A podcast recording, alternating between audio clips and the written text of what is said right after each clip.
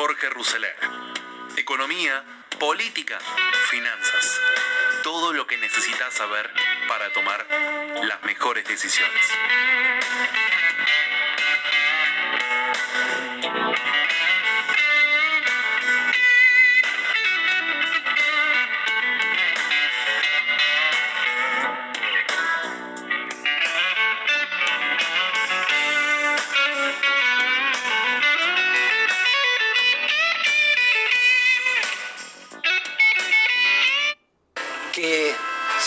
Saludemos a Juan Carlos de Pablo, que nos está viendo y compartiendo este momento. Hola. ¿Cómo, ¿Cómo, me va? Me va perfecto, querido. Vélez acá gana 4 a 1. Bueno, ya son candidatos a qué? No sé, pero estamos agrandadísimos, imagínate. Ya nos hemos olvidado el 7 a 1 de Boca el otro día. Vos sabés que yo tenía un vecino un gordo vecino, el padre de un amigo, que era hincha de Vélez. Era el único que conocía yo, hincha de Vélez, este, que vivía bastante cerca de tu casa, por otra parte, por lo menos a cinco cuadras. Este, que cada vez que ganaba Vélez, venía como con seis o siete este, cajas de pizza para celebrar con la familia y con los que pudiera encontrar en el barrio para compartir ese momento de felicidad. El problema era cuando perdía Vélez y era conocido este hombre como el más horrible, la persona más maleducada que uno podía encontrar. Este, para, para que recuerden con precisión se llamaba René. Era un muy buen hombre, pero la verdad que el fútbol lo descomponía como a Juan Carlos de Pablo. Pero bueno, Juan Carlos... vamos a laburar, Pasamos hace un rato esta especie de versión virósica que tenía Alberto Fernández, que antes se burlaba de los muchachos de la cámpora que iban a, controlar los precios en los supermercados, etc. Y ahora dice que hay que ir a los almacenes, a los mercados chinos, a descubrir los pícaros, la gente que sube los precios, porque ya no los suben los super, para él los suben los almaceneros, que esa es la causa. Y simultáneamente dijo, como si fuera un experto en el tema económico, dijo que a partir de este mes la inflación va a bajar mucho y esa va a ser la tendencia que va a tener la Argentina. ¿A vos qué te parece? Mira, primero vamos al tema de, los controles de precios. Realmente te digo, los datos que tenés, salió el dato de piel de referido a marzo, me lo mandaron ayer dio un promedio 4-4. Cuando vos lo desagregás, los precios libres crecen mucho más. Si vos agarrás los últimos 12 meses de los precios libres, llamados estacionales, es como 70 por sí. Entre los precios regulados 18.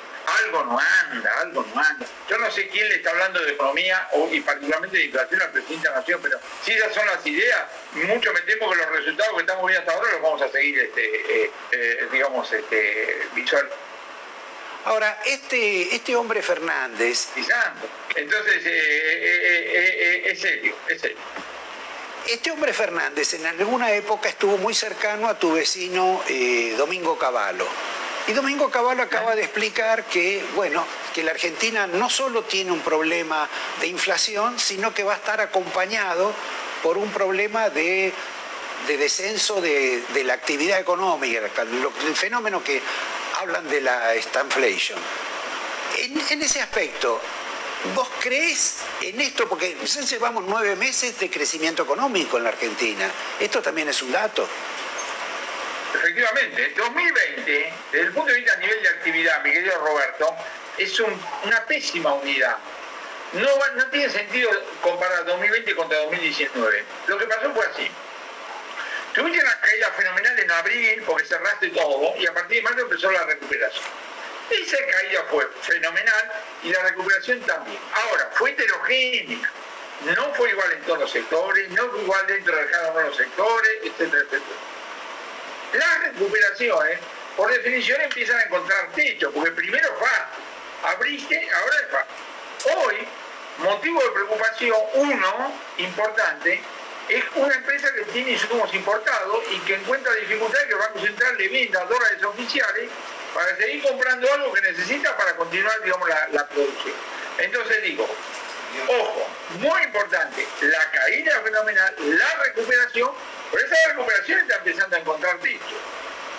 Cuando vos encontrás techo a nivel de actividad, también tenés problemas con empleo, con pobreza, con millones de cosas, porque no le demos vuelta.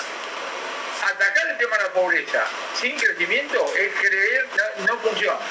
Tampoco funciona la automaticidad de decir, si crecemos ya está. Ni una cosa, digamos, ni la otra. El PBI de Argentina hace 10 años que no crece. En este contexto, plantear el tema de la lucha contra la pobreza es, es un dolor de cabeza. Junto a lo cual, yo como economista tengo que decir, señores, Hemos tenido 42% de pobres en el segundo semestre del año pasado con récord, récord de gasto público social. Este no es el capitalismo manchesteriano, no, no, no, no. Quiere decir que algo, algo mal estamos haciendo en materia de gasto social. Estamos gastando mal, no que estamos gastando poco. Entonces la agenda de trabajo es fácil de plantear. Vamos a ver cómo lo hacemos. Por un lado, revisar cómo crecemos cómo tiene sentido para la actividad privada hacer cosas. Por el otro lado, revisar qué estás haciendo con cada uno de los planes sociales para ver cómo puedes llegar mejor a esa porción de la, de la población argentina que vive debajo de la línea de pobreza. Vos sabés que la pregunta esta sobre más pobreza en la Argentina, simultáneamente con más gasto social, constituye una suerte de contradicción, por lo menos a quienes manejan el gobierno. También es una contradicción esta de no venderle dólares a la gente para que, pueda este, importar eh, productos del exterior y pretender que la Argentina tenga crecimiento y actividad económica.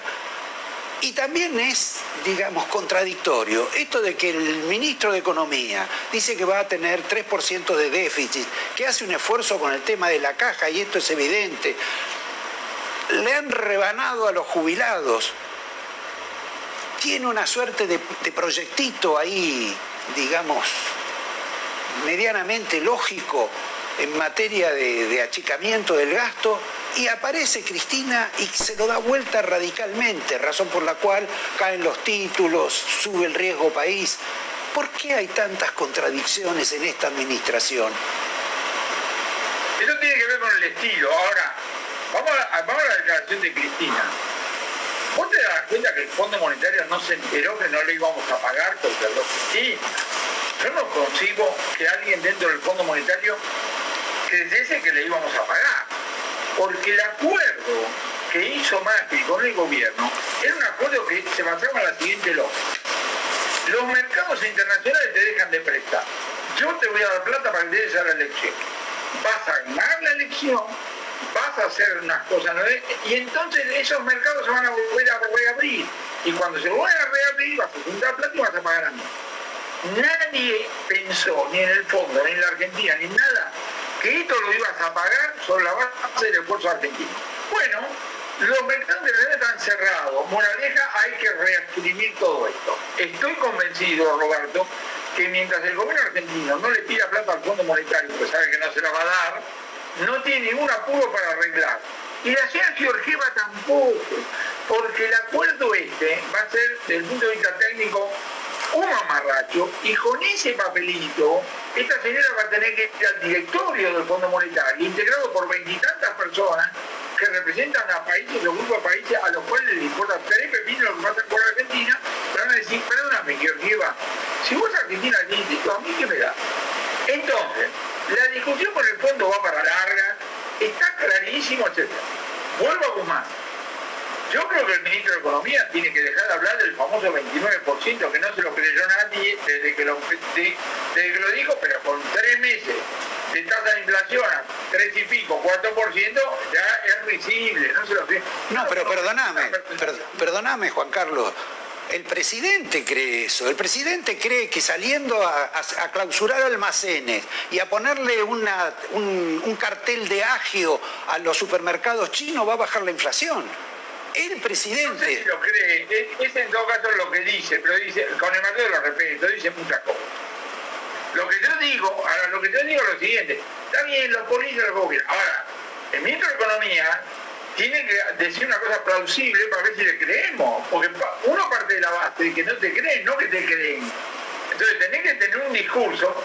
¿Viste? A mí me dicen, no, seguimos el 29, pero miren que si para cumplir el 29 durante 12 meses, y los tres primeros tiene tanto, creo que le da uno, uno 6, no se lo cree nadie.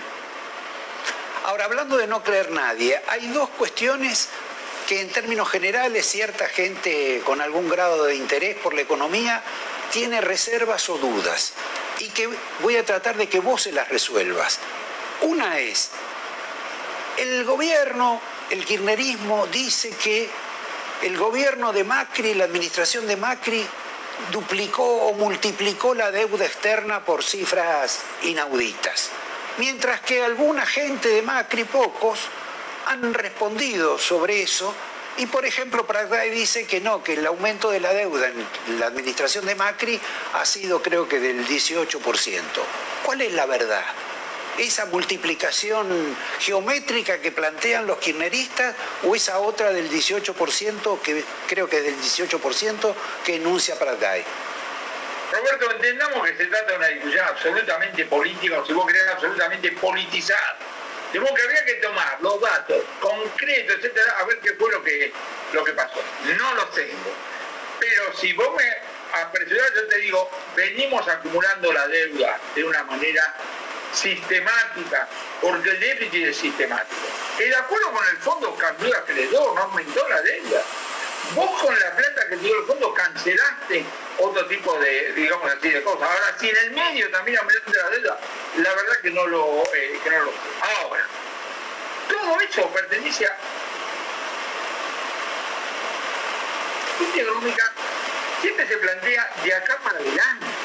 Discusión si la culpa es de este, la otra, las inversiones inglesas, algo estilo, en términos de negociación no sirve para nada. No sirve para nada. Tener aliado, no, porque el Papa está con nosotros, no, porque no sé. Hay que sentarse, digamos, en la mesa de negociación. La clave, lo viste con los bonistas. Si vos hubieras negociado con los bonistas, no solamente te refinancio, sino me tenés que dar plata, no hubiéramos acordado. El bonista firmó con resignación, después ahora hizo una reunión este, Guzmán en, una, en Nueva York, que estuvo por ahí, me dice, se reunió con los, con los, con los bonitos. Se reunió con los que ya tienen bonos. O vos crees que hay alguien en la Argentina que no tiene bonos argentinos y está pensando en comprar. No conozco a nadie. Se reunió con tipos a los cuales le rearmó la y bueno muchachos. Pero está claro que Argentina como país no va a hacer ningún, ningún esfuerzo fiscal para sobre la base de esfuerzo propio cancelar alguna de las deudas. Finalmente, y si me lo podés contestar en una línea, hay gente que sostiene en el mercado que la Argentina se está financiando al 18% en dólares. Y Guzmán dice que es mentira. ¿Quién tiene razón? No sé si está, hay que, hay que mirar cuál es la tasa de interés implícita en cada uno, digamos así, de, los este, de los bonos. Está claro que Argentina no está saliendo a hacer, eh, eh, como es este, eh, nuevas emisiones internacionales, de modo que esa tasa de interés es la que está implícita en las actuales cotizaciones, las actuales cotizaciones, digamos, de, de los bonos. Bueno, te agradezco, no lo doy tiempo ni siquiera, Javier, para preguntarte, porque si no se nos acaba el programa y te deseo que sigas festejando con champán el, el triunfo de Vélez. Gracias, Juan Carlos. Te mando un fuerte abrazo, Roberto. Nos vemos, gracias. ¿eh? Argentina no hará ningún esfuerzo fiscal. Juan Carlos de Pablo, entrevistado en el programa La Mirada con Roberto García en el día de anoche. Bueno, me pareció interesante empezar con este testimonio, este eh, primer podcast de abril, digamos, ya habíamos tenido el jueves santo, primero de abril, pero bueno, hablando de días eh, laborables, digamos, ¿no? Hoy podemos decir que ya empieza abril y empieza abril con todo y ya van a ver que empieza con todo. Un resumencito lo tiró recién de Pablo.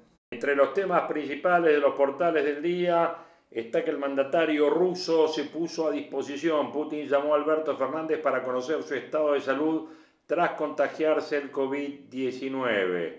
Los dólares bursátiles operan mixto, el dólar solidario sube más de 40 centavos tras cuatro días sin inactividad. Días de reuniones clave evalúan restringir la no nocturnidad y los encuentros sociales. Ante el aumento de casos, desde el gobierno no descartan reducir actividades y circulación en la madrugada. Afectaría a comercios gastronómicos. Día de reuniones claves. Hoy hay una nueva reunión entre la nación, la ciudad y la provincia por el aumento de casos. Robaron más de 2 millones de cuentas de Facebook en Argentina. Se produjo una masiva filtración. ¿Eh? Así que chequea tus datos, chequea tu cuenta. Inquilinos agrupados presentan amparo para exigir la suspensión de los desalojos. Mientras negocia la Argentina, el G24 pidió al fondo eliminar los sobrecargos en los intereses sobre el pago de deuda. Ahora o nunca, para bajar la inflación, el gobierno profundizará el plan con dólar, tasas y precios. Riesgo país baja a 1.578 puntos. La bolsa porteña sube apoyada en tendencia externa tras los feriados. Sin duda, un tema importante. ¿Qué más tenemos de valores? Bueno, sin duda la polémica fiesta de Tevez, más invitados de los permitidos y sin protocolo, siempre los futbolistas son noticias. Obviamente, valor de Tesla crecería en 50 mil millones de dólares por entrega récord, noticia que viene desde la bolsa de New York. Suben el euro y la libra y el dólar cae a mínimos de una semana en el mundo. Wall Street celebra sólido dato laboral que se conoció el viernes. El S&P 500 y el Dow Jones marcan nuevos récords, suben casi todos los sectores. Podemos decir que hay una suba prácticamente todos los sectores. Aumento de casos, Velocopit dijo sobre el COVID-19 a este ritmo en 4 o 5 días, el sistema de salud deja de aguantar. ¿Qué más tenemos en materia de mercados? Incluyendo llevar el nomenclador de 0 al 20%, Argentina presentará propuestas para bajar aranceles en el Mercosur. Vuelve la atención en oficinas del PAMI y del ANSES. Dos noticias importantes. El Senado va a sancionar alivios en ganancias y monotributos en un Congreso que está cada vez más crispado, cada vez más complicado, sin duda. Bueno, algunas de las noticias que obviamente en este momento son noticias. Saben que siempre en proyecciones tomamos con mucho valor las eh, recomendaciones y las palabras de los especialistas. Gustavo Domínguez, a quien conozco de hace muchos años, haber trabajado junto en distintos eh, medios financieros en la Argentina y está radicado en el exterior hace mucho tiempo. Hoy es CEO de AdCap, la empresa de servicios financieros. Aseguró que un acuerdo de Guzmán con el Club de París en la gira europea podría ayudar a lograr un entendimiento con el organismo de crédito internacional una vez que se encuentren las partes nuevamente. Domínguez considera que América Latina va a tener una salida más lenta de la crisis que es consecuencia de la pandemia y de las medidas de prevención que afectan a las economías a nivel mundial. Y anticipó que en el mediano plazo el Bitcoin se extenderá como medio de pago transformándose en una alternativa más que considerable. El periodista le pregunta cómo estarán los precios y los mercados este año si la salida de la crisis no parece ser pareja. Contesta Domínguez, se verá una recuperación de la actividad económica muy dispar en distintas regiones y países que van a estar determinados por el fenómeno de contagio y la velocidad de vacunación. Y luego la tasa de contagio que tiene comportamiento dispar y la respuesta de los gobiernos. En Estados Unidos el número de muertes y los usos de terapia intensiva han caído dramáticamente y por ello el gobierno no se ve presionado para declarar otro lockdown como sí lo están haciendo en Europa. En América Latina el factor que determinará la recuperación de la economía es la velocidad de la provisión de vacunas, que es mucho más lenta que en Estados Unidos. La recuperación de Estados Unidos ya está tomada en cuenta. Ahora en la próxima vuelta hay que ver cuáles países en el mundo emergente van a tener una recuperación más fuerte, lo mismo que en Europa. En este caso, va a tomar más tiempo. Y América Latina, dijo, la recuperación es más probable que ocurra con mayor fortaleza en México de lo que puede ser en Brasil, Argentina o Colombia. Pero también creo que influyen los mercados financieros. Hasta el principio de año las tasas estaban bajando y el dólar respecto a las monedas fuertes se veían debilitando, lo que generaba una presión para que las monedas de los mercados emergentes se revalorizaban frente al dólar. Teníamos materias primas que estaban mejorando en precio porque la actividad económica se estaba recuperando en China y en Estados Unidos, pero de principio de año esa tendencia se revirtió dramáticamente desde el punto de vista de cómo le rinden las exportaciones a los países latinoamericanos, va a estar un poco más retrasado. ¿Cómo define lo que pasa en la Argentina? ¿Es un rebote o es un proceso de crecimiento? La verdad es que Argentina no es un país que ocupe un tiempo importante de alguien que mira los flujos de capital a nivel mundial. Es un país con mercado chico. Tras la serie de refinanciaciones, los grandes inversores están cada vez menos dispuestos a participar en el financiamiento de Argentina. Los que la siguen están observando el avance o no en las negociaciones con el Fondo Monetario Internacional y al mismo tiempo observan cómo pueden resultar las elecciones de este año. Quizás el resultado de las elecciones no vaya a cambiar el balance de poder entre los distintos partidos y entre los subsectores dentro del peronismo, pero definitivamente sin un acuerdo con el fondo el resultado de las elecciones tiene una consideración menos importante. La incertidumbre es muy alta, da la impresión que el gobierno busca mantener todo en equilibrio, pero ese equilibrio es frágil, es inestable, porque los números hoy no reflejan los precios relativos adecuados. Es muy difícil saber si este equilibrio frágil se va a poder mantener en el tiempo. El gobierno está entre firmar con el fondo y asumir compromisos o asumir el riesgo de no tener un acuerdo, le pregunta el periodista. Es como decir, veamos cuánto aguanto, contesta Domínguez. Sé que puede generar una reacción negativa de parte de los votantes si firmo un acuerdo, pero por otro lado, ¿cuánto tiempo puedo aguantar este equilibrio inestable? Le preguntan si podría ayudar ahora un acuerdo con el Club de París y Domínguez contesta, sin duda, que el dinero que se le debe al Club de París no es tanto como el que se le debe al fondo, pero si logra un acuerdo, Guzmán va a volver a Washington y podrá plantear que los europeos lo están ayudando. Puede hasta parecer un razonamiento infantil, pero tiene sentido. ¿Cómo analiza el problema con el fondo que generó ruido en los mercados? Dijo, este fondo tenía un apalancamiento muy alto y los bancos que le estaban proveyendo ese apalancamiento son el Credit Suisse y el Nomura, le hicieron lo que se llama margin call y tuvieron que salir a liquidar cantidades importantes de acciones de algunas compañías. Inundaron el mercado, generaron pérdidas muy importantes, no solo para este fondo, sino para los bancos que le estaban prestando liquidez. Eso es como consecuencia de la alta volatilidad y la alta rotación entre sectores que vienen existiendo entre mercados.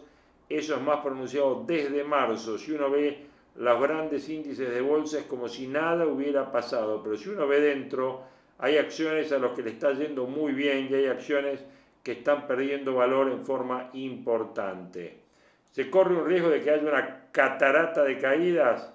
Contesta Domínguez, todo es posible, algunas cosas son más probables que otras. Si me preguntan si otros fondos pueden ser afectados, le diría que es probable. Si me preguntan si puede generar una crisis como la del 98, me parece poco probable porque el mundo era muy distinto. Los flujos de capital global eran dramáticamente menores a lo que son hoy.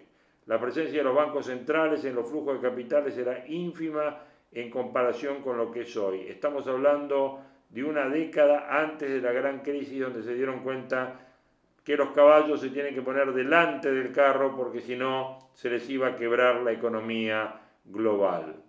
Que haya acciones de empresas que están bien y otras que les va mal, ¿tiene algún correlato con la salida de la crisis?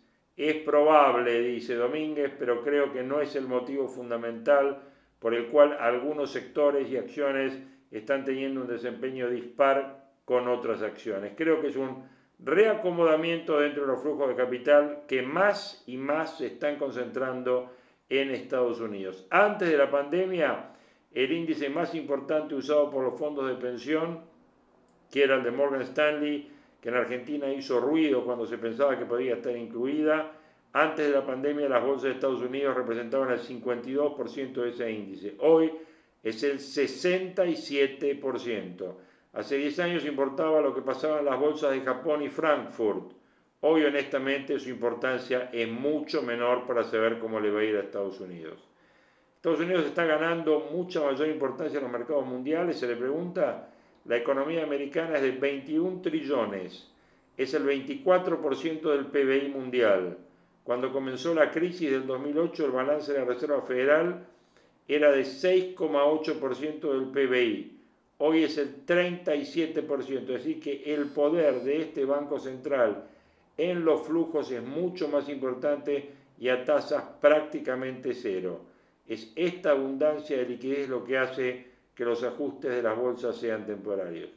¿Qué impacto puede tener en la economía real? Son enormes y poderosísimos.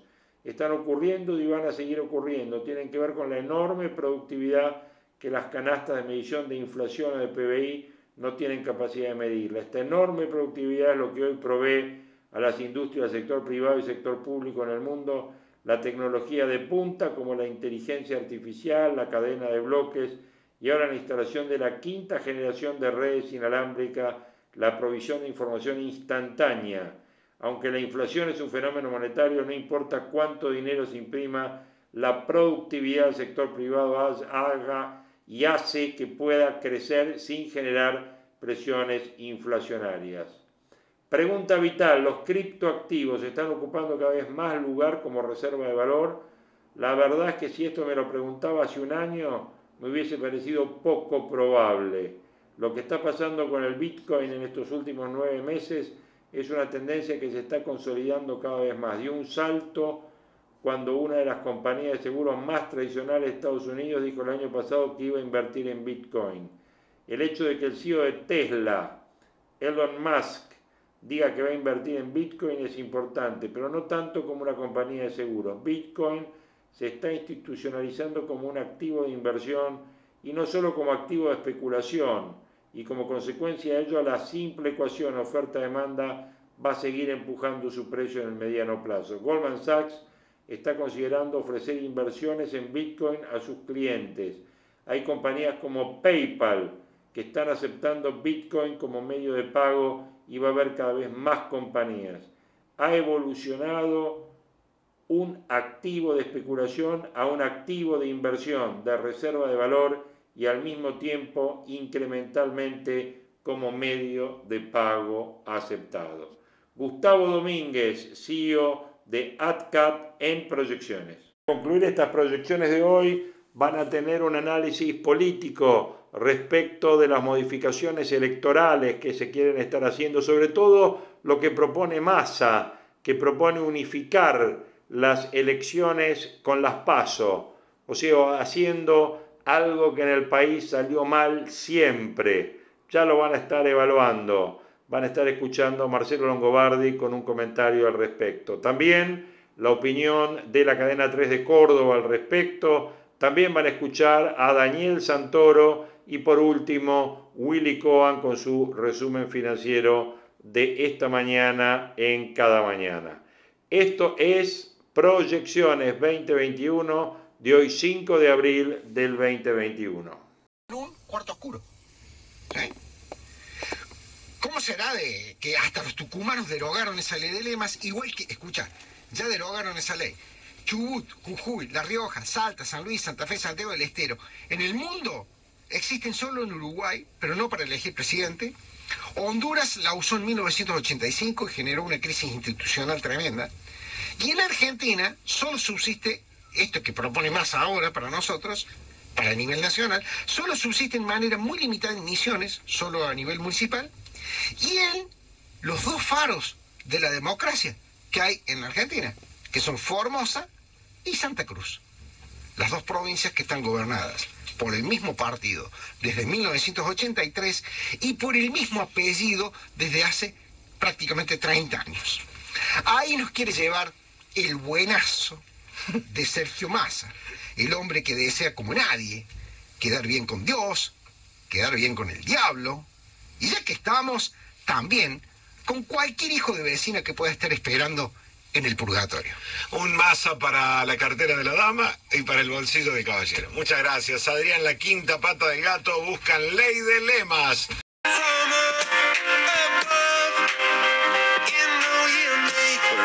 Bueno, 9 y 10 pasaditas. La temperatura en Buenos Aires, el pronóstico para este día, lunes 5 de abril. Tenemos a esta hora 21 grados 9 décimas de temperatura, Marcelo.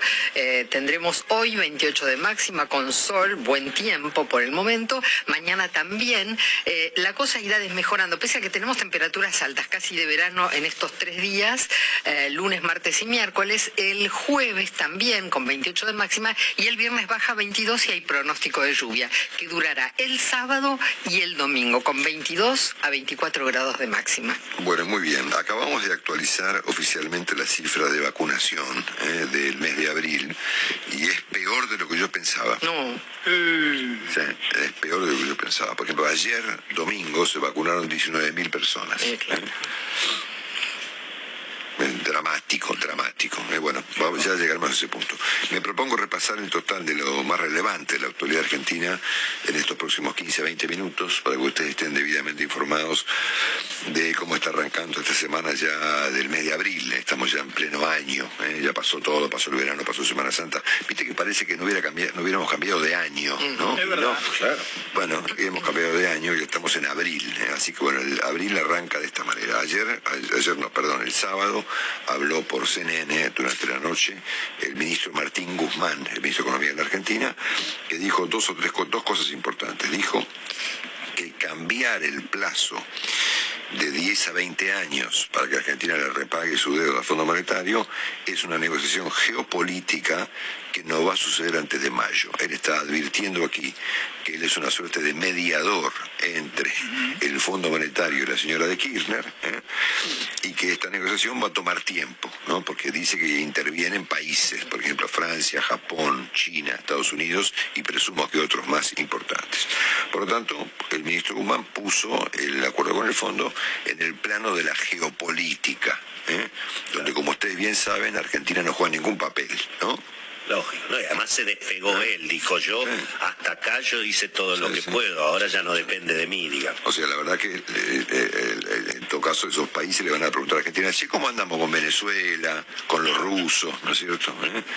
Así que bueno, es una advertencia relevante de parte del ministro Guzmán, que al mismo tiempo dijo que el primer trimestre de inflación, que como ustedes saben estamos en el orden del 4% mensual, no es lo que va a pasar durante todo el año y que a fin de año la inflación se va a acomodar. No explicó por qué ni cómo va a conseguir semejante cosa, eh, pero eh, obviamente los periodistas Tenenbaum y O'Donnell le preguntaron por el tema de la inflación, de si se proyecta, este, de, de por qué no cambia las metas, ¿no? porque no hace como, va a cometer el mismo error que Macri, que puso metas inalcanzables. Y el ministro respondió que extrapolar lo de los primeros meses, tres meses a todo el año, sería un error el 29% es su objetivo de política macroeconómica. Bueno, eso no es- todo el mundo sabe que no lo va a cumplir, ¿no es cierto? Claro. ¿Eh? Claro, pero ahora, como dijo Willy, van a inventar Ahora- que la inflación del último trimestre daría anualizada para adelante 29. Es una para morirse de risa, digamos, ¿no? Así que bueno, nada, el ministro Guzmán al mismo tiempo afirmó que habrá dos aumentos, sino uno de tarifas de energía durante este año y aquí también se encontrará con un inconveniente con la política, ¿no? con la señora de Kirchner y compañía. Mientras tanto, los alimentos en marzo han subido más de 4%. Esto obviamente juega un papel relevante en la inflación que conoceremos en 10 días del mes que ya terminó, que va a ser 4, coma algo, dicen, y los salarios siguen perdiendo contra la inflación. En los últimos 12 meses, por ejemplo, han perdido más o menos un 7%. ¿eh? Así que la pobreza sigue avanzando, ¿eh? a pesar de los números del otro día. ¿no? Bueno, saben que Uruguay, eh, después de este escándalo que el presidente Fernández protagonizó con el presidente uruguayo, eh, por el tema de la flexibilización del Mercosur, Uruguay ha anunciado que el 22 de abril, cuando se reúnan los cancilleres, va a plantear el mismo tema, en la idea de flexibilizar el anacrónico Mercosur. Ahí el presidente se opondrá, obviamente. Dicen que eh, el canciller Solá habló 55 minutos, y esto debe ser totalmente cierto, pues lo cuenta Natasha White en Clarín de este fin de semana, con su par norteamericano Anthony Blinken, que es un funcionario de altísimo nivel, es un académico con muchísima experiencia, un europeísta, un tipo súper importante, que es el secretario de Estado del presidente Biden, y que comenzó una negociación para que el presidente argentino visite al presidente Biden en Washington, lo cual me parecería genial, siempre y cuando no cometa un papelón, ¿no es cierto?, como ya ha cometido con otros presidentes de la región y del mundo. Bueno, con respecto perdón, al tema de la pobreza, eh, un gran artículo de Gustavo Bazán, publicado también en Clarín desde el fin de semana, contando que la noticia de que la pobreza del 42% ha impactado menos que los que otros anuncios. Y como que, bueno, finalmente la Argentina anunció semejante tasa de pobreza y el país se ha vuelto tolerante ¿eh? con, eso, con esos números. Bueno, ese es el panorama económico. En cuanto a los temas judiciales que ya hemos conversado, ya está a pleno el ministro Soria amenazando jueces. Lo ha hecho con la Corte, ¿eh? ha dicho, y con otros jueces. Dijo, va a haber un escenario jurídico con consecuencias. ¿eh? Y se refería a los jueces que han visitado, por ejemplo, a Macri durante, en Olivos, en la Casa Rosada, durante su administración. Em, así que bueno, una realmente los ministros de justicia no amenazan jueces, ¿no? Esto es una en general no, habría pasado. Bueno, ha dicho también que eh, ha dicho también que los jueces fueron manipulados por Macri y que los cambios que debemos hacer tienen mucho que ver con la Corte, contradiciendo al presidente que había anunciado que no iba a haber ningún cambio en la Corte. ¿Se acuerdan eso, no? O yo soñé.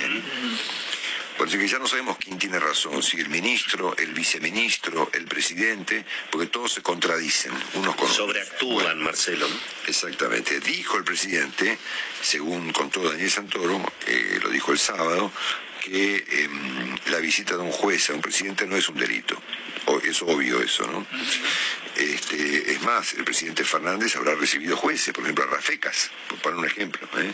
para discutir su paso eventual, por el momento fallido, a la Procuración General de la Nación. Pero el presidente advirtió por el caso del juez Hornos, que dijo, no es un delito, pero lo de Hornos dijo es gravísimo. ¿eh? Porque él dijo, lo de juez Hornos fue a ver a Macri, a anunciarle medidas que iba a tomar que luego fueron tapa de los diarios. Acá vuelve la obsesión del kirchnerismo con la tapa de los diarios, ¿no es cierto? Obviamente que será más o menos apropiado que Hornos haya ido a ver a Macri, pero no sabemos de qué hablaron. No está grabada la conversación, lo que está es registrada la visita, ¿no es cierto? Lo propio está ocurriendo con los periodistas y esto es muy grave porque huele a Gestapo, ¿no es cierto? Han publicado la lista, no sé, el gobierno está difundiendo la lista de los periodistas que se reunieron con el presidente Macri. Los periodistas se reúnen con todo el mundo, con Dios y con el demonio, y ese es su trabajo, e incluso su obligación, ¿no es cierto? Todos lo hemos hecho o lo hacemos en algún momento en nuestras carreras, ¿no es cierto? De hecho, los, lo hace el propio presidente Fernández y yo doy fe de eso porque lo ha hecho conmigo, por lo tanto es una cosa normal, ¿no? Yo fui a almorzar con el presidente Olivos y no me sentí cometiendo un delito. Ahora, la primera vez que me llaman decir que no. Claro. Porque, a ver, el próximo presidente, que vaya, no sé, será Cristina, Máximo Kirchner, no sé, Rodríguez Larreta, o no sé, o, Javier Milei, ¿eh? van, a, decir, che, ¿quién se reunía con Alberto Fernández? ¿Y de qué hablaron? Debe ser un delito, ¿no es cierto? ¿Eh?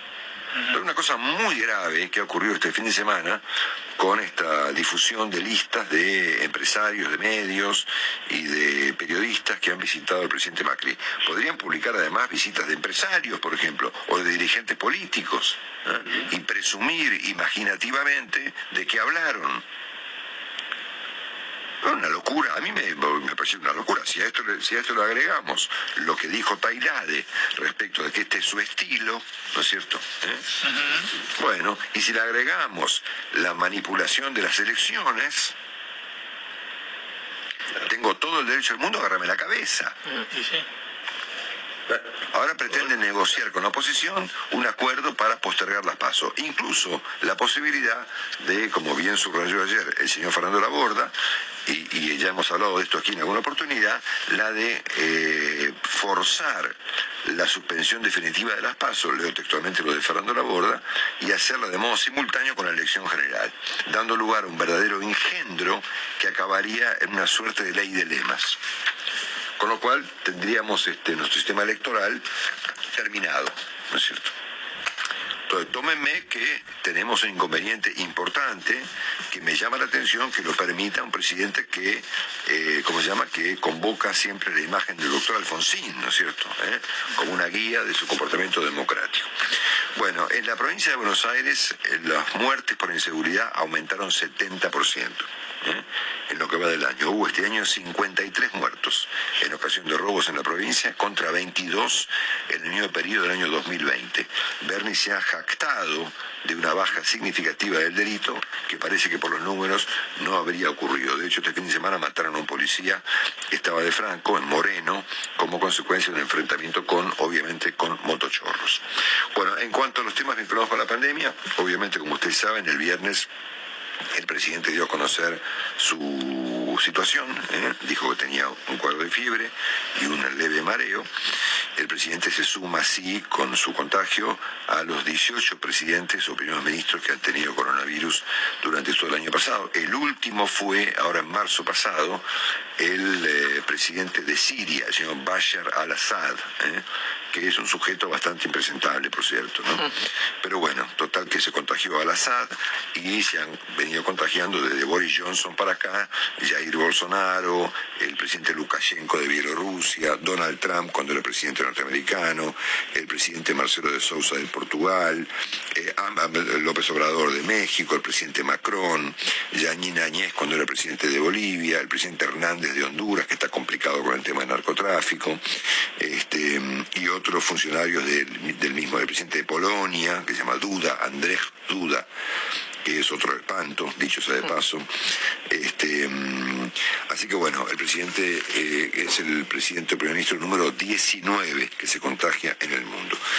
Se le hicieron varios testeos, este, uno eh, uno, el segundo fue por el sistema PCR, el primero fue por, lo contó Alberto, no me acuerdo, nunca me acuerdo el nombre. El, ¿Cómo era Alberto? El de antígenos. El de antígenos y ambos resultaron positivos. El parte médico que se conoció ayer a las 5, yo lo obtuve a las 5 y 40 de la tarde, daba cuenta del presidente en buen estado, con estable, asintomático, con parámetros dentro de los rangos de normalidad, particularmente eh, la saturación respiratoria. Como ustedes saben, y ha confirmado con, mucha información nuestro amigo Nelson Castro, el presidente padece de trombofilia, ¿eh?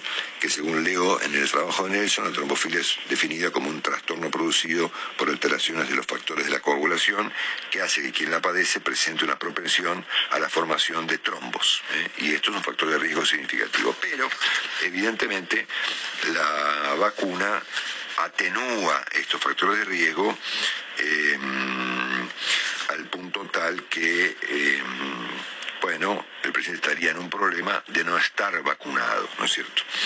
El centro Gamaleya dijo, nos entristece escuchar esto, Sputnik B tiene un 91,6% de eficacia contra infecciones y un 100% de eficacia contra casos graves. Quiere decir que eh, todos los comentarios han coincidido en que las vacunas no evitan la infección, pero atenúan las consecuencias de las mismas, ¿no está claro, o sea, está claro que los, los vacunados se pueden contagiar, pero aún está en discusión si pueden transmitir el virus. ¿eh? Yo tengo sobre la mesa en este momento un artículo que dice que sí y otro que dice que no. Mitad y mitad. Mitad de la biblioteca dice que sí, mitad de la biblioteca dice que no. Exactamente, y que estamos confirmados que los vacunados se pueden contagiar, eh, pero no sabemos si pueden contagiar a, a terceras personas. En realidad se hizo el seguimiento con las vacunas que se dan en el norte, ¿no? Con, Claro. con En el caso del presidente, por ejemplo, no contagió a su esposa, a la señora Yanine, ¿cómo se llama este? Uf, mil disculpas, eh, la señora Yáñez, ¿no es cierto? Que no está- Fabiola. Fabiola Fabiola Yáñez. Mil, mil disculpas, que no está, que no está vacunada. Así que estamos claros que la vacuna bloquea la enfermedad grave y que el 0,2% de los vacunados, según el Ministerio de Salud, eh, ya se han contagiado estando vacunados, lo cual es una cosa aparentemente normal. Marcelo, bueno, por supuesto que la atención que estaba puesta eh, antes del fin de semana respecto de las restricciones que van a venir a la actividad económica por la nueva ola de contagios van a estar de nuevo hoy en el centro, obviamente, de la atención del mundo económico. La reunión es a las 4 de la tarde, allí va a estar todo el equipo sanitario, el ministro eh, de Salud de la provincia de Buenos Aires, Daniel Goyán, que obviamente es el que está impulsando eh, el retorno, obviamente, a las cuarentenas más estrictas, Fernán Quirós, Carla Bisotti los jefes de gabinete. ¿Qué es lo que se está especulando, Marcelo? Que bueno, sí, obviamente, eh, la ciudad quiere evitar y en general el gobierno quiere evitar que se afecte la actividad económica, la actividad comercial y sobre todo la actividad en fábricas, pero acá la clave pasa por el transporte público, en definitiva, mirando, digamos, la actividad económica, sobre todo a nivel productivo, bueno, eh, si reaparecen y si se vuelven las restricciones a la utilización del transporte público por parte de los trabajadores, bueno, obviamente allí vamos a tener efectos complicados mirando la, situación económica. Así que hoy a las 4 se conocerán esos, esos detalles. Mientras tanto, Marcelo, digamos que las empresas de la alimentación, eh, básicamente las que están nucleadas en Copal, ya amenazaron, por ahora es una amenaza, vamos a ver si lo hacen, amenazaron eventualmente con ir a la justicia, eh, argumentando que en el marco, digamos, de, los controles de precios y los precios máximos, hay empresas que ya directamente están yendo a, la quiebra. Eh, veremos si, insisto, si aparecen esas presentaciones y va a ser interesante ver qué es lo que definen los jueces respecto, obviamente, de este, de este, de este tema, ¿no? Y mirando, obviamente, el momento inmediato, muy interesante la nota de ayer que publicó nuestro colega y amigo Daniel Fernández Canedo en el suplemento económico de Clarín, hablando de la vigencia de un verdadero plan otoño para mantener el dólar quieto y tratar de llegar a las elecciones con el cepo y obviamente el reparto de subsidios.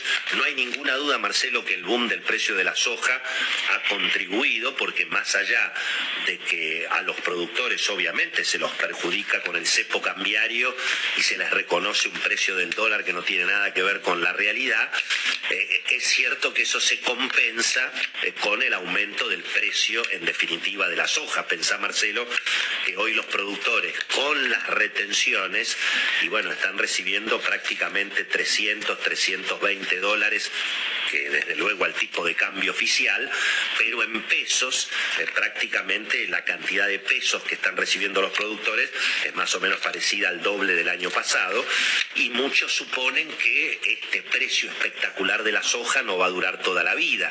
Así que aún con todos los problemas que hay contra el campo, hemos visto en enero, en febrero y sobre todo en marzo un récord impresionante de liquidación del sector agropecuario para aprovechar y eventualmente no perderse este boom de precio. Eso está permitiendo lógicamente una estabilidad cambiaria con eh, las características también de que el Banco Central, fíjate vos, que no recupera reservas. O sea, entran dólares a lo pago del sector agropecuario, pero asimismo se van por las, obviamente, deudas que hay que pagar. Todo el mundo quiere sacarle dólares al precio especial al Banco Central, tema del que hemos venido hablando. Y finalmente, Marcelo, a propósito del plan otoño y del boom del campo, eh, cuidado porque a fin de mes vence la concesión, bueno, en definitiva de la autopista de la soja, que es la hidrovía, y es un tema delicado porque eventualmente si el gobierno quiere hacer una nueva licitación, dicen que también están los chinos dando vueltas por allí, eh, mientras tanto el campo se pregunta quién va a dragar el río, es decir, eh, no es como una, no es como un peaje en una ruta que vos podés estar seis meses sin decidir y bueno, crece un poquito el pasto, pero la ruta sigue. En el río tenés que dragar todos los días y atención porque estamos en el momento donde empieza justamente el embarque fuerte de la soja y hay preocupación en el sector agropecuario, bueno, precisamente para que se mantenga fluida justamente esa conexión fluvial fundamental para que entren los dólares a la Argentina, Marcelo. Eh, gracias, Willy. Eh, te, te invito Alberto Fernández, el jefe que viene a decirme, toma un café a la oficina. No, no, eh, eh, voy mañana a las 4 o el lunes a las 7. Entonces, eh, vos llegabas a la oficina de Fernández y te abría la puerta, era Kirchner, ¿no es cierto? Que tenía esta cosa rara de no, este, viste, era tan más rara, era de un tipo raro, digamos, ¿no? Pero de ese modo, el presidente Kirchner hablaba con todos los periodistas, de manera un poco, un poco eh, rara, pero eh, hablaba al fin, ¿no es cierto? Una cosa completamente natural. Entré a, a la oficina de Alberto, le abrió la puerta y señor presidente, ¿qué, qué Sí, claro. acá? no? Sí, claro. Ah, ¿qué tal? Te decía, tipo de casualidad, ¿qué haces por acá? Te decía Kirchner. Qué casualidad. Sí, sí. Era una buena, un, un buen acting ese para, Eh, sorprendernos. A mí me lo hizo, a mí me lo hizo, a mí me lo hizo diez veces, a la segunda vez me di cuenta, ¿no? Sí, sí, sí. Pero, pero es preocupante, es, preocupante porque es otra. eh, todo esto lo quieren, eh, los medios kirchneristas lo pintan como algo oscuro, eh, parte del lawfare, este, conspirativo y demás, y solamente periodistas yendo a buscar información, a buscar una entrevista. Este, eh, todo, todo esto está siendo bastardeado. in- incluso, obviamente, si, si uno ve la agenda de. De entradas y salidas a la residencia de Olivos y de la Casa Rosada en la época de Cristina, va a encontrar nombres de eh, periodistas que trabajan en otros medios, de medios kirchneristas, y tienen todo el derecho de hacerlo. Sí, hasta yo debo estar, si aparece lista voy a estar yo también. Claro, pero el problema, Marcelo, es que parte de esas listas están quemadas o borradas, sobre todo cuando fue el crimen de Nisman, sobre todo cuando, digamos, una, una cosa que debería ser un documento para que pueda acceder todo el mundo, como se hizo con la presidencia de Macri, que está bien que eh, se analicen, se estudien las entradas y salidas eh, que tienen eh, a la casa a la casa del presidente. En esa época no están porque se, se quemó un incendio en la casa Rosada y no se sabe en los días anteriores y posteriores al crimen de Nima quién entró y qué salió y lo mismo que Oliva. Así que es un instrumento que hay que preservarlo eh, y usarlo obviamente en- con un contexto de responsabilidad y no metiendo a los periodistas este nuevo Scratch ¿eh? incluye a Diego Cabot, incluye a Nicolás Viñaski, a Alejandro Fantino, a Julio Blanc, pobrecito que falleció, a Eduardo. Puy, a Carlos Pañi, ¿eh? que era muy crítico de Macri, por cierto, muy crítico, a Luis Majul, Ricardo Kirchban, eh, Joaquín Morales Solá, eh, bueno, Jorge Lanata, ¿no? Oh, todos los países importantes, obvia- obvia- obviamente. ¿no? ¿Con quién va a hablar el presidente? No, por supuesto. eh, y esto, eh, ADEPA y FOPEA están pensando en hacer una presentación ante la Comisión Interamericana de Derechos Humanos porque no solamente viola el artículo 43 de la Constitución, sino convenciones internacionales que resguardan el derecho de los periodistas a que se preserven nuestras fuentes, ¿no? Porque esto obviamente, como decís vos, lo están usando para escracharnos y para presentarlo Muy eh, muy como si peligroso. fuéramos parte de un delito, ¿no? Muy peligroso. Aprovecho para hacer un comentario personal que no viene al caso, pero lo igual. Suponete que me llame a mí, el presidente Fernández, como ha hecho en varias oportunidades, y me diga, tomemos un café. Yo no voy, ni loco. Claro, esto queda temor ahora de mí. Claro, porque el próximo presidente, el próximo presidente, ¿qué va a decir? Va a decir, no, porque el presidente Fernández recibía periodistas para hacer tal o cual cosa, ¿no es cierto? Para manipular la información de mañana a la mañana. No, no, no, no voy más, ¿entendés? Nadie debiera hacerlo. ¿eh? Sí, sí, esto alimenta como si nuestro trabajo fuera parte de teorías conspirativas eh, y lo que vamos a hacer es buscar información, ¿no? Pero por supuesto, además, en muchas oportunidades son los presidentes los que convocan a los periodistas para conversar, para transmitir, discutir información, pasar información, que los periodistas después chequean. Yo no lo hago más porque me aburren, pero, pero ciertamente es una, estamos entrando en una cosa medio de la Gestapo. Siempre es así, siempre llaman los presidentes. Claro, obviamente a nadie se le ocurre llamar al presidente uno, realmente no ocurre eso. Claro. Hola, me da con el presidente, dígale que lo voy a ver mañana. Ay, No, Dios es- mío. Es una costumbre, una práctica internacional en Estados Unidos, en, en- en Europa. En todos lados está. El presidente da una, una conferencia una vez por semana y, y- y los, los ministros del gabinete de Biden reciben a on the record, off the record a los periodistas constantemente porque el flujo informativo es una cosa vertiginosa, ¿no? Sí, claro. Es que eso no hay ningún delito, está todo este, dentro de pautas legales y pautas éticas, ¿no? Bueno, quería usarte de, para hacer catarsis, mi querido amigo. La, verdad, la verdad, esto no fue una entrevista periodística, fue una catarsis personal. No, no, pero como si vos es peligroso, no hay que dejarlo pasar porque si no, este, eh, es así, nadie, esto crea temor y entonces los periodistas eh, eh, lo que van a hacer es, bueno, yo no voy a hacer esto, yo me voy a autocensurar, yo me voy a frenar, hay que seguir investigando. Bueno, te mando un abrazo, Daniel. Gracias por todo. Fuerte abrazo. Chao, chao. señor Daniel Santoro con nosotros en la temperatura María.